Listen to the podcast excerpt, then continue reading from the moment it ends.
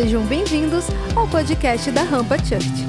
João Marcos é um jovem da igreja primitiva que, vendo e percebendo que os apóstolos estavam indo para o bico do corvo, estavam morrendo por conta da perseguição deflagrada pelo Império Romano, ele se propõe a escrever esse evangelho, esse gênero literário, para que eu e você tivéssemos um relato fiel e preciso e um testemunho histórico e confiável de quem é Jesus.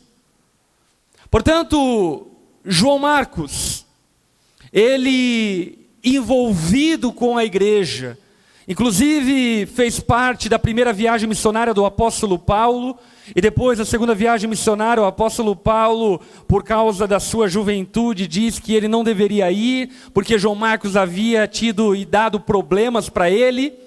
Ele ainda assim é útil para Deus, e sendo útil para Deus, ele é o primeiro escritor de um evangelho. O evangelho segundo Marcos é o primeiro evangelho dos outros três evangelhos. E provavelmente, inclusive, serve de base para todo o esboço dos outros três evangelhos. João Marcos, provavelmente, e quase que em um consenso teológico, ele é instruído e conversado com seu possível discipulador, o apóstolo Pedro, no qual relata e retrata João Marcos toda a experiência vivida com Cristo para que João Marcos então relatasse nesse testemunho fiel de quem Jesus é. E isso é maravilhoso nós compreendermos e entendermos que a fé cristã, ela não é gnóstica, mas ao mesmo tempo ela não é burra. Amém? Ela não é gnóstica no sentido de que não é o conhecimento que nos salva e nos liberta. É o conhecimento de quem Jesus é que nos salva e nos liberta. Portanto, a salvação não vem por mera informação intelectualizante. A salvação está em uma pessoa, e essa pessoa, uma pessoa real, histórica, uma pessoa na qual Deus quis evidenciá-la na história. Isso, inclusive, distingue e separa o cristianismo de outras religiões. Todas as outras religiões se baseiam em superstições, em crentices, em apostas invisíveis. Já o cristianismo, ele se revela ao longo da história da humanidade, desde o Antigo Testamento até o Novo Testamento, de maneira evidenciável, como algo que pode ser comprovado à luz da história. Isso é maravilhoso, porque muita gente tola e ignorante tira os crentes para tolos e ignorantes. Porém, a grande realidade histórica é que o cristianismo, na verdade, é a fonte de historicidade confiável para além da própria fé cristã. A história dos hebreus, a história dos impérios antigos, a história do Egito, a história da Babilônia e todos os outros impérios que houveram retratados na Bíblia servem de fundamento histórico, arqueológico, manuscritológico para que nós conheçamos o mundo. Portanto, se existe algo que eu e você precisamos compreender logo de cara, é que o cristianismo, além de ser evidenciável, ele é racional.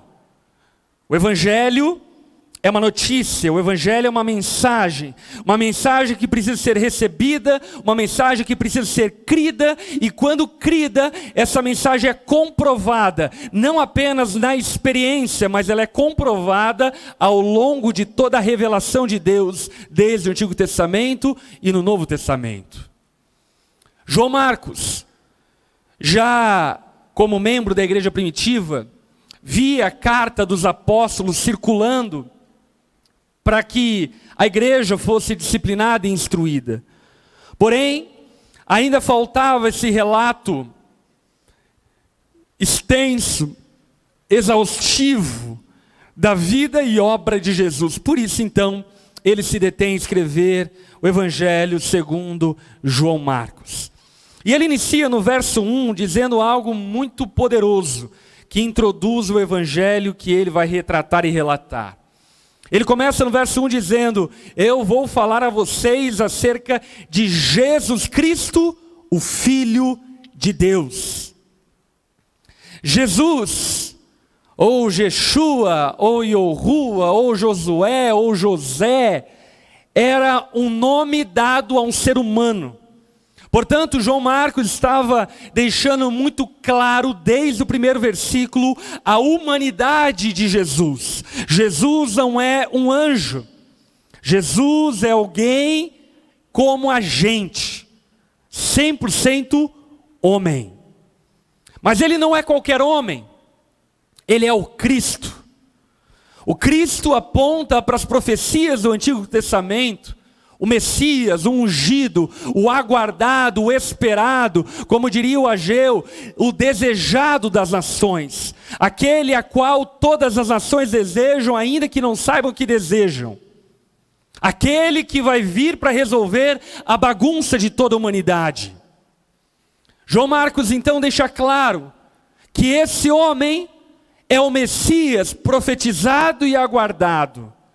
Porém, diferentemente do que muitos aguardavam, ele é o Filho de Deus. O que João Marcos está deixando evidenciado é que esse Jesus, que é o Messias, ele não é mais um rei, ele não veio estabelecer mais um reino, ele não é um revolucionário que veio destituir o Império Romano e acabar com a opressão imperial causada pelos Césares. Não. Ele é o Filho de Deus, Ele é o Rei dos Reis, Senhor dos Senhores. Ele não veio estabelecer mais um reino, Ele veio estabelecer o reino dos reinos, Ele veio estabelecer um reino eterno.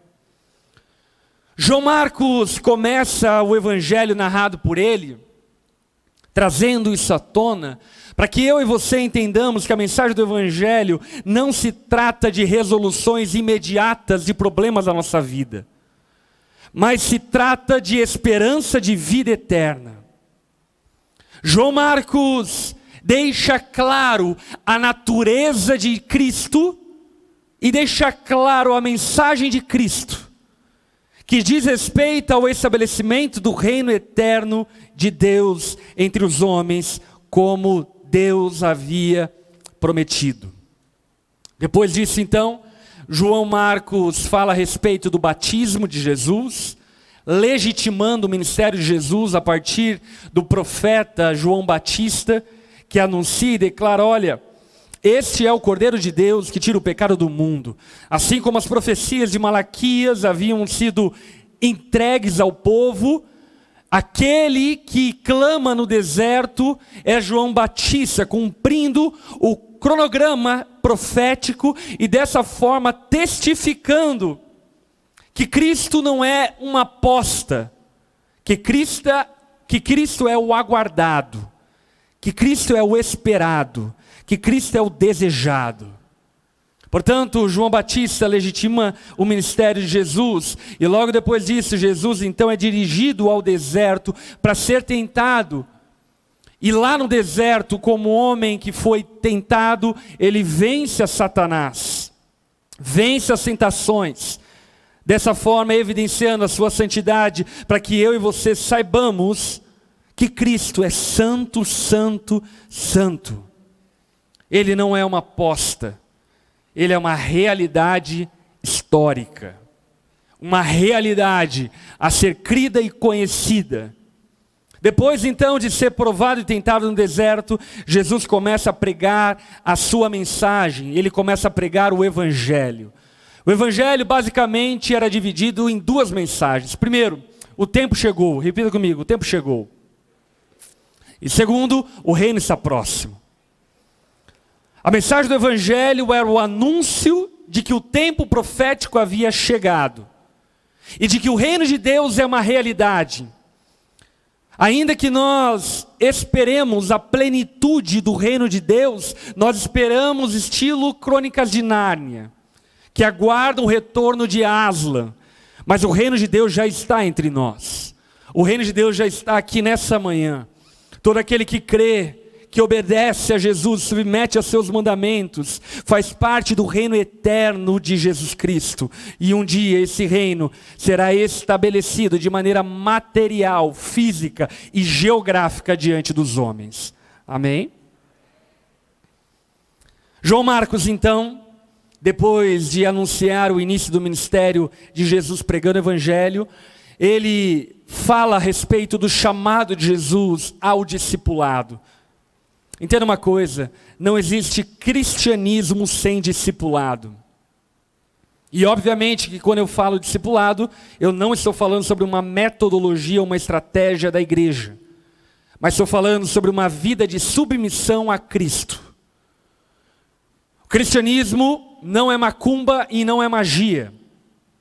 O cristianismo não está fundamentado e baseado em uma ideia mágica, onde nós levantamos a mão e de maneira irresponsável cruzamos ela e pensamos que Deus vai fazer algo em nós mágico e a nossa vida vai ser melhor amanhã. Não.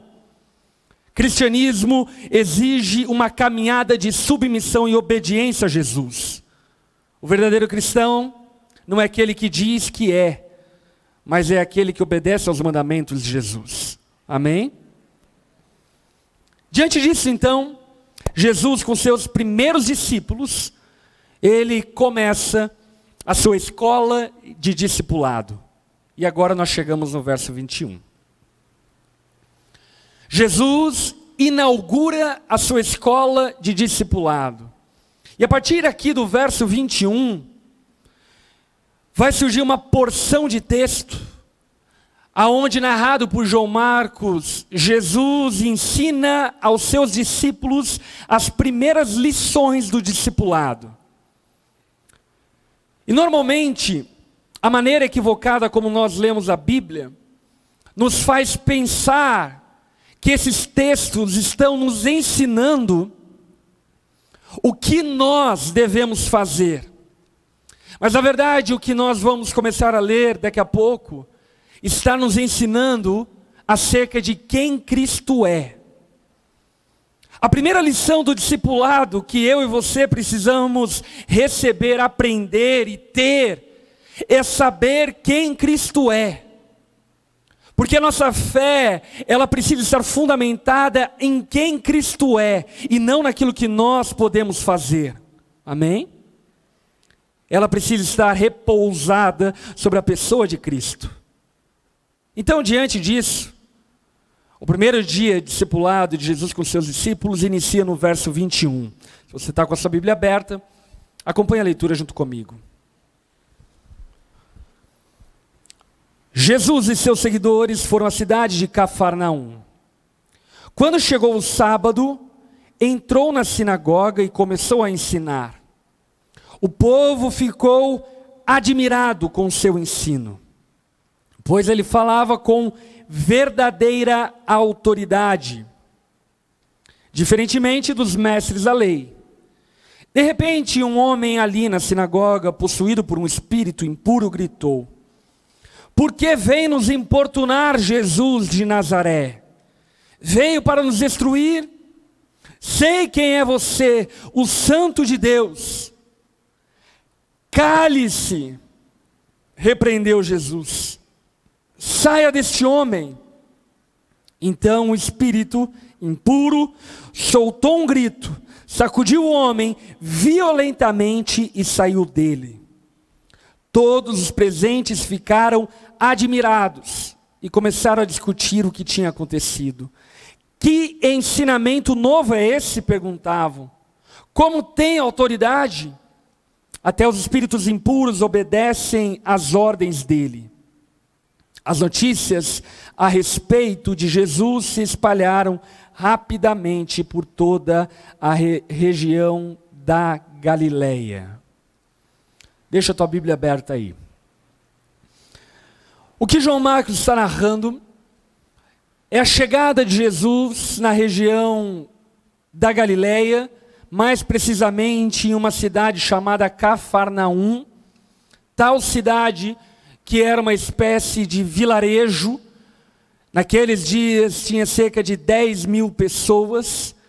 E quando Jesus chega a essa cidade, que inclusive se torna meio que o quartel-general do ministério de Jesus, Jesus é narrado em muitos momentos em Cafarnaum.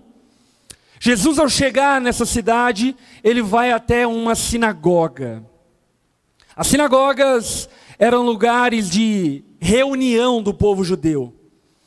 No exílio babilônico, quando Jerusalém foi invadida e o templo foi derrubado, o povo judeu exilado de Jerusalém precisava estabelecer um lugar onde eles pudessem se reunir e cultivar a sua fé, a leitura das escrituras e a adoração a Deus. Então, eles estabeleceram as sinagogas, que era formado normalmente por cerca de dez famílias que moravam naquela vila, e lá era um centro de ensino de adoração a Deus, como as igrejas ou congregações. Jesus então vai a esse ambiente religioso, onde religiosamente, todos os sábados, conforme a tradição e a lei judaica, os judeus iam se reunir para ouvir a palavra de Deus e adorar a Deus. E Jesus lá então começa a ensinar. O texto fala que ele começa a pregar a palavra de Deus. E aqueles que estavam ouvindo a ele na sinagoga, exclamaram dizendo: O que, que é isso? Nós nunca vimos algo assim. Que autoridade é essa? Que ensino novo é esse? Isso é muito curioso, porque talvez, se lermos a Bíblia de maneira antropocêntrica, nós vamos pensar que nessa primeira aula de discipulado de Jesus com seus discípulos, ele estava ensinando seus discípulos a pregarem. E certamente Jesus deve ser o modelo e a referência para os seus discípulos pregarem. Porém, João Marcos, quando escreveu esse texto, não tinha essa finalidade. João Marcos, quando escreveu esse texto, tinha a finalidade de que eu e você soubéssemos quem é Jesus. E tendo essa finalidade, nós percebemos que o texto bíblico relata e retrata e salta aos nossos olhos, ressaltando a autoridade de Jesus para ensinar. Por que Jesus tinha autoridade para ensinar? Por que os rabinos não eram páreos para Jesus? Será que Jesus tinha uma retórica grega brilhante? Será que Jesus tinha uma eloquência? Será que Jesus era um ótimo comunicador? Eu creio que sim. Porém, a autoridade de Jesus em ensinar não estava baseado na sua qualidade de fala, mas estava baseado no seu conteúdo. Aquilo que aqueles que estavam na sinagoga perceberam era que Jesus parecia estar pregando um ensino novo. E é curioso isso, porque o Evangelho de Lucas, no capítulo 4, narra um outro momento que Jesus entra numa outra sinagoga, mas agora em Nazaré, e lá retrata como Jesus pregava. Ele apenas lia o texto bíblico e aplicava o texto bíblico. E aquela plateia ficou admirada, porque Jesus parecia estar pregando algo novo. Mas o que Jesus estava pregando? A palavra de Deus. Repita comigo, a palavra de Deus. a palavra de Deus tem autoridade. Sabe por quê? Porque a palavra de Deus é a verdade. Terra e céu passarão, mas a palavra de Deus permanece para sempre. O mundo é cheio de modismos. Nós estamos contemplando um novo tempo de modas. A liquidez dos relacionamentos, a pós-verdade, a confusão sexual e tantos outros assuntos em pauta contemporâneos que parecem que são grandes descobertas. Mas na verdade, essas grandes descobertas, pouco tempo à frente, caem diante da palavra de Deus, porque a palavra de Deus permanece para sempre. Sabe, meu irmão, minha irmã, em dias confusos como aqueles a qual nós vivemos, nós precisamos se apropriar da palavra de Deus. Aqueles que confiam no Senhor jamais serão envergonhados. Talvez diante dos homens serão vítimas de preconceito, serão vítimas de acusação, talvez diante do, dos homens serão tidos como loucos. Porém, aquele que crê, sabe no íntimo do seu coração que a palavra de Deus é a verdade.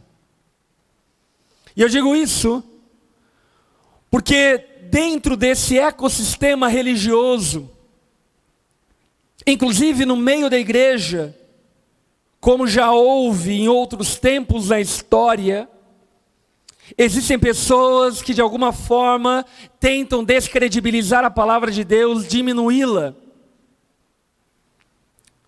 com afirmações como, por exemplo, a Bíblia não é a palavra de Deus. Ela pode até ter a palavra de Deus, mas ela não é a palavra de Deus. E esse tipo de afirmação parece ser muito cool. Mas esse tipo de afirmação é o início da ruína e da destruição do povo de Deus. Jesus pregava como quem tem autoridade, sabe por quê? porque ele pregava a palavra de Deus. Meu irmão, minha irmã, pare de inventar moda. Se apaixone pela palavra de Deus, conheça a palavra de Deus, entenda a palavra de Deus, estude a palavra de Deus, leia a palavra de Deus, medite na palavra de Deus, porque terra e céu passarão, mas a palavra de Deus permanece para sempre. Não apenas isso, Jesus ensinava com autoridade, porque ele pregava a verdade, e a verdade é a palavra de Deus, mas também Jesus falava como quem tinha autoridade, porque a verdade é a palavra de Deus, e a palavra de Deus tornou-se carne. E disse Jesus: Eu sou o caminho, a verdade e a vida. Ninguém vai ao Pai se não for por meio de mim. Jesus ensinava como quem tem autoridade, porque Jesus não falava algumas verdades, Jesus é a verdade encarnada. Jesus ensinava como quem tem autoridade, porque ele é digno de confiança. Pregadores, pastores, não são dignos de confiança se não estiverem respaldados na palavra de Cristo. Líder religioso algum deve ser alvo da sua submissão se esses não estiverem respaldados na palavra de Deus, porque ela é a verdade, Jesus é a verdade. E sabe, meu irmão, o que João Marcos estava querendo deixar como legado e testemunho histórico, para que eu e você, agora aqui, em Volta Redonda, em 2021, soubéssemos que Jesus tem autoridade para ensinar, porque Ele é a verdade. Ei, Jesus não está na mesma prateleira de Platão, Ele não está na mesma prateleira de Aristóteles, Jesus não está na prateleira de Calvino, Ele não está na prateleira de Armínio. Jesus é a verdade, Jesus é a verdade, Ele tem autoridade para ensinar, porque Ele é a verdade, e eu e você precisamos abraçar a verdade que é Jesus. João Marcos queria deixar esse fiel testemunho para mim e para você. E não se iluda. Nós vivemos em dias confusos, aonde inclusive no meio cristão muitas heresias e falsos ensinos permeiam e circulam no meio da igreja enganando-nos e nos afastando da verdade, que é a palavra de Deus e que é a pessoa de Cristo. Amém? Acontece um outro episódio curioso naquela sinagoga. Enquanto Jesus ensinava, um homem endemoniado no meio da igreja. Olha que coisa louca, sempre temos endemoniado. Um homem possesso por demônios parou a reunião e perguntou a Jesus: Por que tu veio nos importunar, Jesus de Nazaré? Acaso chegou o dia do juízo? Nós sabemos que tu és o Santo de Deus. Uma coisa que é destacável aqui é a boa teologia dos demônios. Inclusive, muitas vezes melhor do que dos evangélicos. O demônio sabia que Jesus era homem, o demônio sabia que Jesus era santo, ele sabia que ele era Deus, e ele sabia que Jesus é o supremo juiz que julgará céus e terra no dia do juízo. E diante dessa realidade, Jesus exclama dizendo: cale-se.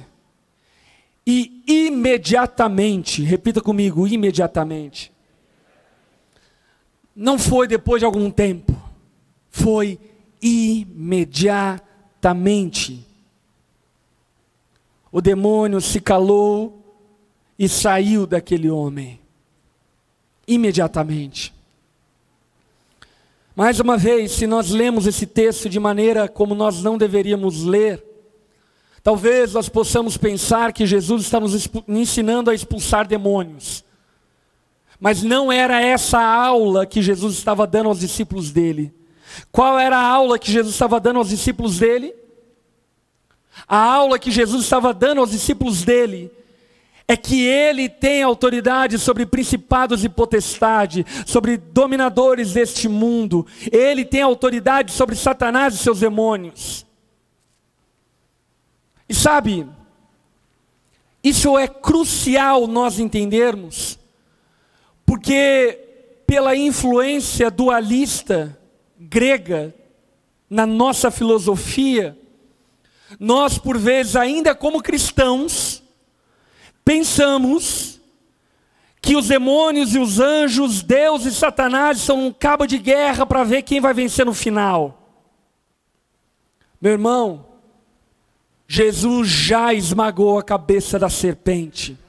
Satanás já foi vencido. Os seus demônios já foram vencidos, e na verdade, eles nem mesmo precisavam ser vencidos, porque Deus é mais do que vencedor para toda a eternidade. Como diria Martim Lutero, Satanás é um cachorrinho na coleira de Deus. E eu e você precisamos compreender isso. Precisamos compreender quem Jesus é. Jesus é aquele que tem poder sobre o mundo espiritual. Jesus é aquele que governa sobre Satanás. Jesus é aquele que governa sobre os demônios. Quando Jó foi ser tentado, Satanás recorreu a quem para perguntar se poderia tentar a Jó? A Deus. Porque Satanás e seus demônios não têm autoridade para fazer a bagunça que querem. Jesus, com uma declaração, calou o demônio e libertou aquele homem. Na minha experiência pastoral, eu já tive vários momentos em que tive que lidar com pessoas possessas.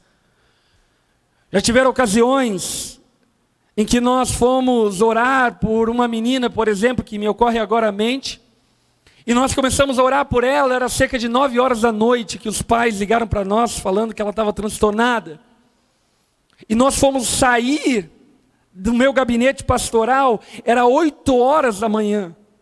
Durante toda a madrugada, aquela menina muito louca se jogava no sofá, quebrava tudo, e nós orávamos por ela. Graças a Deus ela foi liberta, mas o que eu quero que você perceba é que não é eu, não é você, não são pastores, não é ninguém na terra que tem poder sobre o mundo espiritual, quem tem é Jesus de Nazaré. Meu irmão, não é eu, não é você que vamos pisar a cabeça da serpente, foi Jesus que pisou a cabeça da serpente. Lá no deserto, quando Jesus foi tentado por Satanás, Jesus mostrou para o que veio. Ele é mais do que vencedor e todos nós participamos da sua vitória por meio da fé. Portanto, o que João Marcos estava querendo deixar de legado, de doutrina e de ensino para mim para você, é de que não existe a possibilidade de derrota. Não existe a possibilidade de Satanás vencer a Deus. Não existe a possibilidade dos demônios oprimirem os anjos de tal forma que eles estabeleçam uma ditadura demoníaca. Não existe essa possibilidade. Deus governa sobre céus e terra. Jesus está sentado no trono do universo e todo joelho se dobrará nos céus, na terra e debaixo da terra diante do nome de Jesus. Eu e você precisamos conhecer quem é Jesus. E se Jesus tem autoridade sobre demônios, os reis dessa terra lançam suas coroas aos pés de Jesus. Se Jesus tem autoridade sobre demônios, os grandes pensadores se rendem, se curvam diante de quem Jesus é. Aquele que tem toda a autoridade no céu e na terra. Jesus demonstra que Ele é aquele no qual eu e você podemos confiar. Jesus é o filho que nasceria de Eva e venceria Satanás.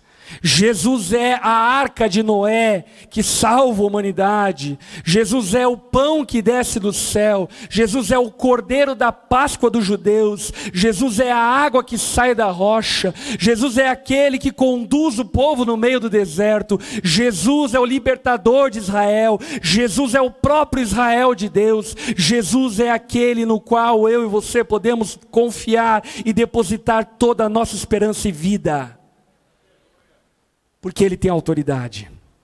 Amém. Dito isso, vamos um pouco além. Verso 29. Depois que Jesus saiu da sinagoga com Tiago e João, foram à casa de Simão e André. A sogra de Simão estava de cama com febre, e imediatamente falaram a seu respeito para Jesus. Ele foi até ela, tomou-a pela mão e ajudou a levantar-se. A febre a deixou e ela passou a servi-los. Ao entardecer, depois que o sol se pôs, trouxeram a Jesus muitos enfermos e possuídos por demônios.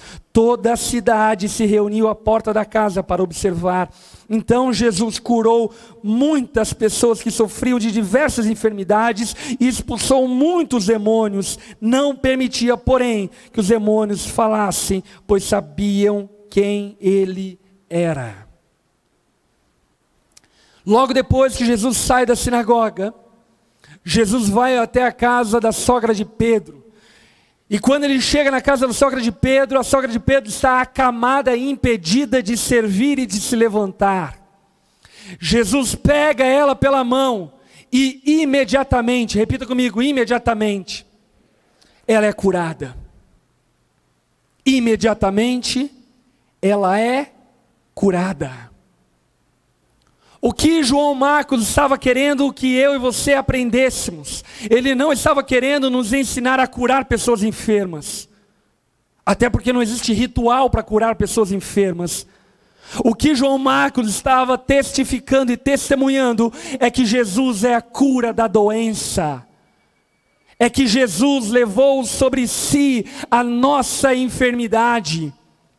É que Jesus é aquele que liberta-nos da morte e nos dá vida eterna por meio do seu sacrifício.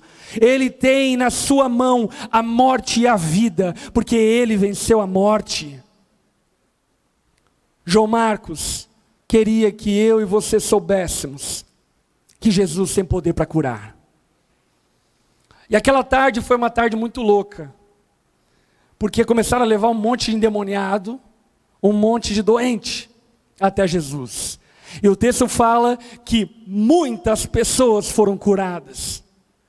E muitos endemoniados foram libertos.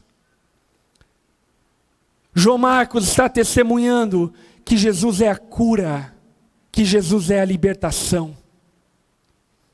Meu irmão, minha irmã, o anseio da nossa alma por liberdade não pode ser atingida apenas por terapia, por uma vida financeira mais confortável, por um sistema econômico mais equíleo, não pode ser adquirida por falta ou por esforço humano.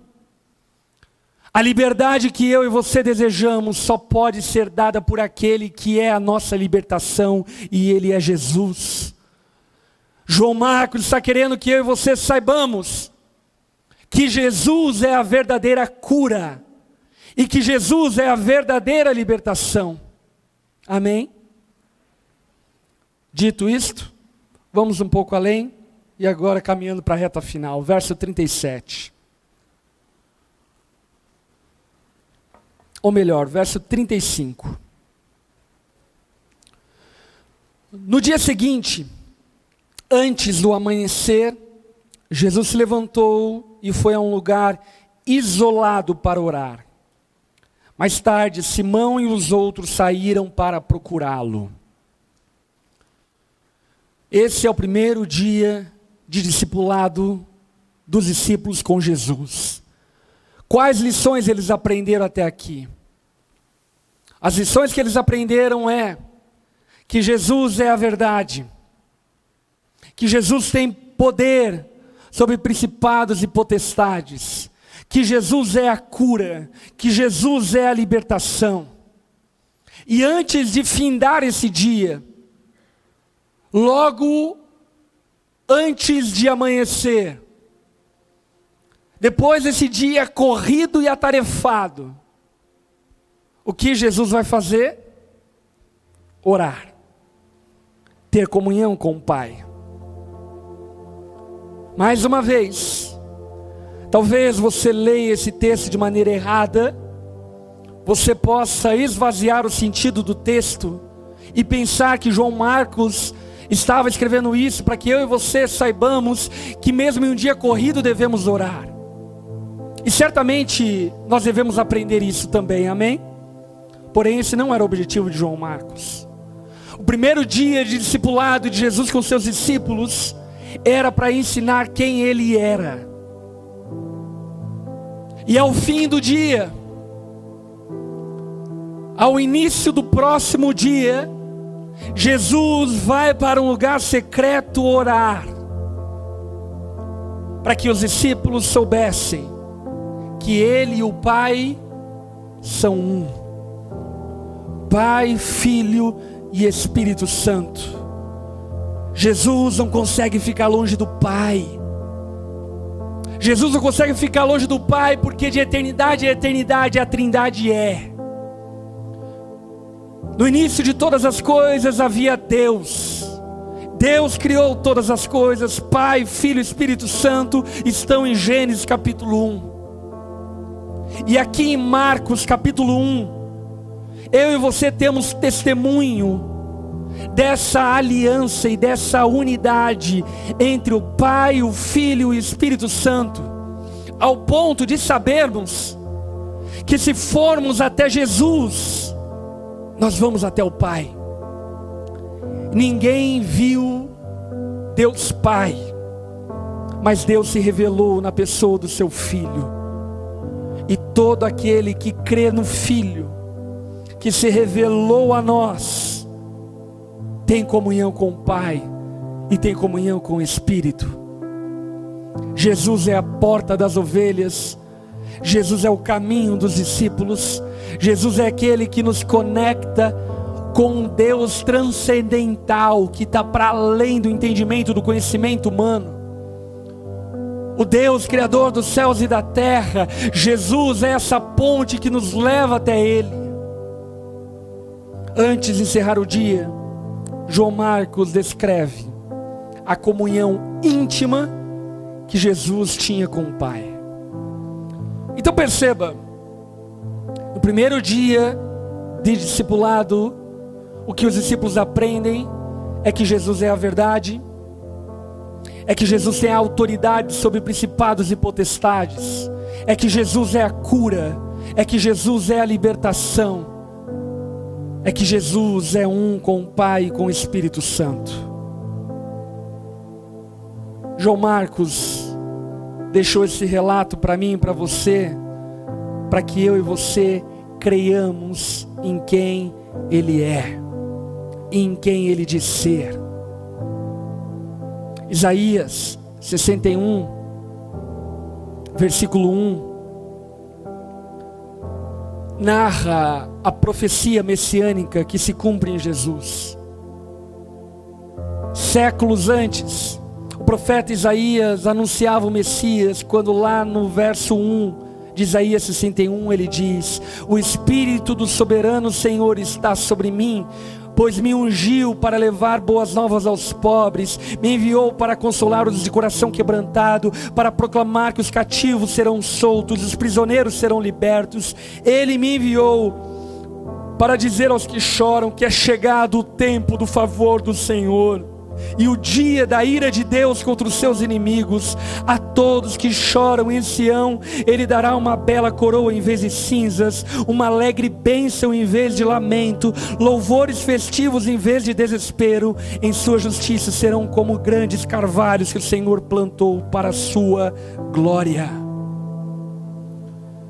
João Marcos está dando testemunho de quem Jesus é, para que eu e você depositemos a nossa confiança em Jesus. Jesus não cura como os médicos, Ele é o médico dos médicos. Ele não precisa de ritual para expulsar demônios como os rabinos precisavam. Ele diz: cale-se, os demônios se calam. Jesus não precisava usar de eloquência retórica para convencer, as suas palavras tinham autoridade, porque Ele é a verdade. Ele é aquele no qual nossa fé, toda a nossa confiança e toda a nossa esperança. Agora, olha o desfecho final desse texto, verso 37. Quando encontraram Jesus orando, disseram: Todos estão à sua procura. Os discípulos tinham razão. Todos estão à procura de Jesus. Ele é o desejado das nações. Ele é aquele a qual todas as nações anseiam. Sabe qual é o motivo para tanta idolatria política? É o desejo e o anseio pelo Messias. O único problema é que miraram em Jesus e acertaram o Henrique Cristo. O único problema é que muitos não creram em Jesus. E não crendo em Jesus, têm depositado a sua fé e esperança em toda a mentira levantada pelos homens em todo engano. Pessoas convertidas a ideologias políticas, a partidos políticos, pessoas convertidas a políticos, pessoas convertidas a si mesmas, pessoas convertidas a filosofias, a sofismas, pessoas convertidas a ideias humanas, enquanto Cristo está se revelando na história, dizendo: Eu sou a, a verdade, o caminho e a vida. Quem vem a mim vai ao Pai. E aquele que crê em mim jamais será envergonhado. Todos estavam procurando. Agora olha o que acontece. Verso 38. Jesus respondeu: Devemos prosseguir para outras cidades e lá também anunciar minha mensagem. Foi para isso que eu vim. Para que Jesus veio? Para anunciar a sua mensagem. E aqui tem um grande desfecho do texto. Pregação, a libertação, a autoridade sobre demônios, as curas, tudo isso é um acessório para credibilizar a mensagem de Cristo. Porque Jesus não veio para curar os enfermos deste mundo. Ele não veio para dar conhecimento ao ser humano. Jesus veio para anunciar a sua mensagem e para que nós creiamos na sua mensagem. Qual é a sua mensagem? A mensagem de vida eterna, do reino eterno de Deus a história foi rasgada, assim como o véu foi rasgado, dando a Jesus todo o crédito, dando a Jesus toda a confiança necessária para que eu e você creiamos na Sua mensagem. E como diria C.S. Lewis, diante disso nós estamos diante de um trilema. Ou Jesus era um louco, que nós não devemos dar bola, ou Jesus era desonesto e mentiroso, ou Jesus é quem de fato ele diz ser. Mas Jesus nunca se propôs a ser aquilo que nós, por vezes evangélicos, temos alimentado no nosso coração. Jesus nunca se propôs a ser o terapeuta do seu casamento. Ele nunca se propôs a ser aquele que vem curar as suas enfermidades. Jesus se propôs a ser e ele demonstrou ser o Rei dos Reis, Senhor dos Senhores, aquele que tem a chave da eternidade em suas mãos, aquele que veio e voltará para buscar todo aquele que crê para viver no seu reino eterno de paz, justiça e alegria. O Evangelho não se trata de resoluções de problemas terrenos, o Evangelho se trata da resolução do nosso problema eterno. O Evangelho é sobre a resolução do pecado original do homem. O Evangelho é sobre a resolução da miséria humana e a salvação que Jesus veio nos oferecer por meio da Sua graça. Sabe, quando as pessoas viram o que Jesus fazia, eles falaram: Vamos até Jesus. Por quê? Porque cremos na mensagem dele? Não porque ele vai curar a dor de cabeça, porque ele vai multiplicar pão, porque ele vai resolver meu problema conjugal. E aqui eu quero reforçar. Eu creio que Jesus pode e faz todas essas coisas, amém? Porém, esse não é o objetivo. Todas essas coisas são meio para que nós creiamos. E olha só, que coisa triste que acontece com Cafarnaum. Se você está com a sua Bíblia aberta, abra lá em Mateus 11, 21. Mateus 11, 21. Melhor, pula para o verso 23.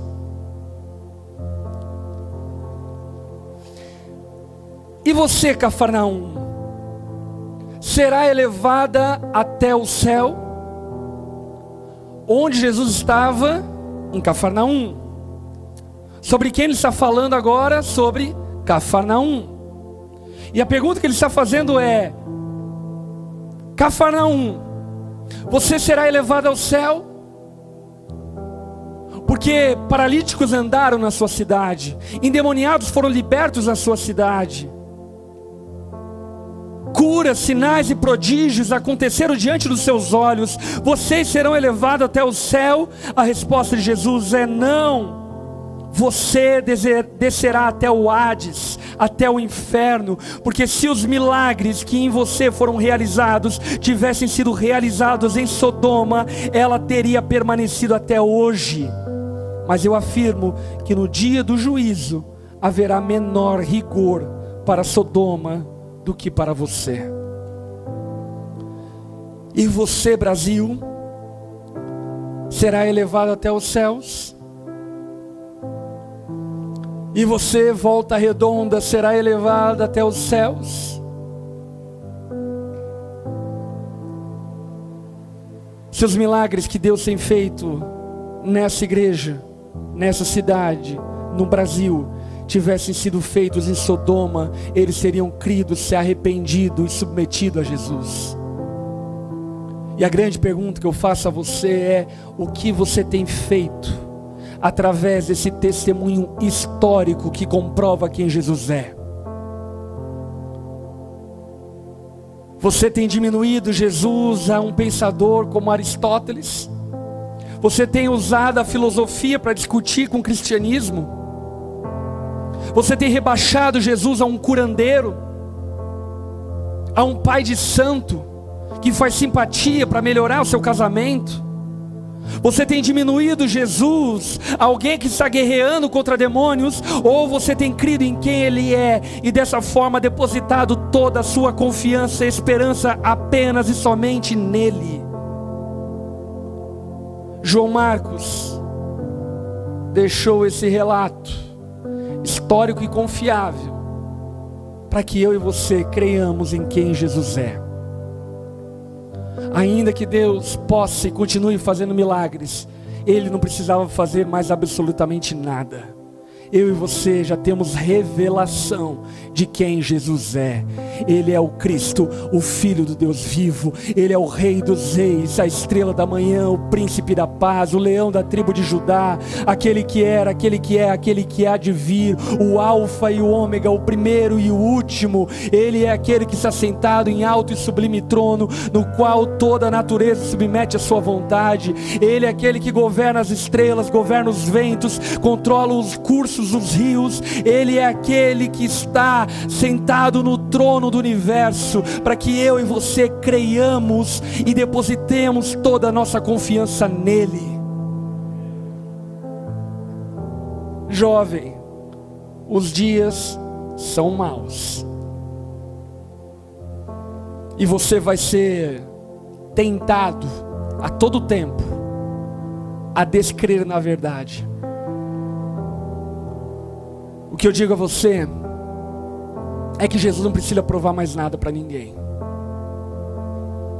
Ainda que os milagres cessassem, ainda que as línguas cessassem, ainda que o Espírito Santo não se manifestasse mais no meio da igreja, nós já teríamos conteúdo suficiente para depositarmos toda a nossa confiança em Jesus.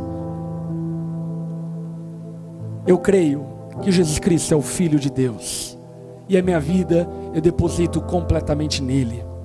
Talvez aqui e agora eu não tenha resoluções de enfermidades, problemas e adversidades, mas eu sei que aqueles que confiam nele jamais serão envergonhados. Você crê nessa mensagem? Se você crê nessa mensagem, coloque-se em pé no seu lugar.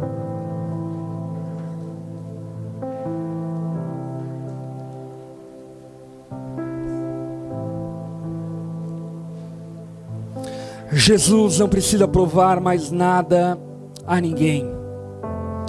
A história dá testemunho de quem Ele é.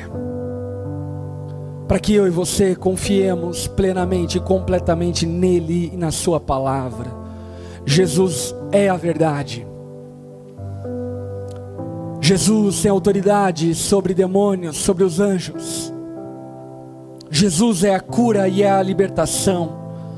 Jesus é um com o Pai e com o Espírito Santo, Ele é o próprio Deus, o Criador dos céus e da terra. Que no nome de Jesus a sua fé seja fortalecida e colocado sobre essa rocha sólida. Que nós deixemos essa fé oriunda de outras religiões que tem nos levado a sermos tão epidérmicos, tentado coagir Deus a fazer coisas para provar quem Ele é, sendo que eu e você já temos tudo para confiar nele. Que no nome de Jesus você seja livre para viver a sua vida em total confiança na palavra de Deus e dessa forma depositar todo o seu destino, futuro e eternidade nas mãos dele. Esse foi o podcast da Rampa. Compartilhe com seus amigos, nos siga nas redes sociais e para ouvir essa palavra completa, acesse nosso canal, se inscreva e fique por dentro de tudo o que acontece na Rampa.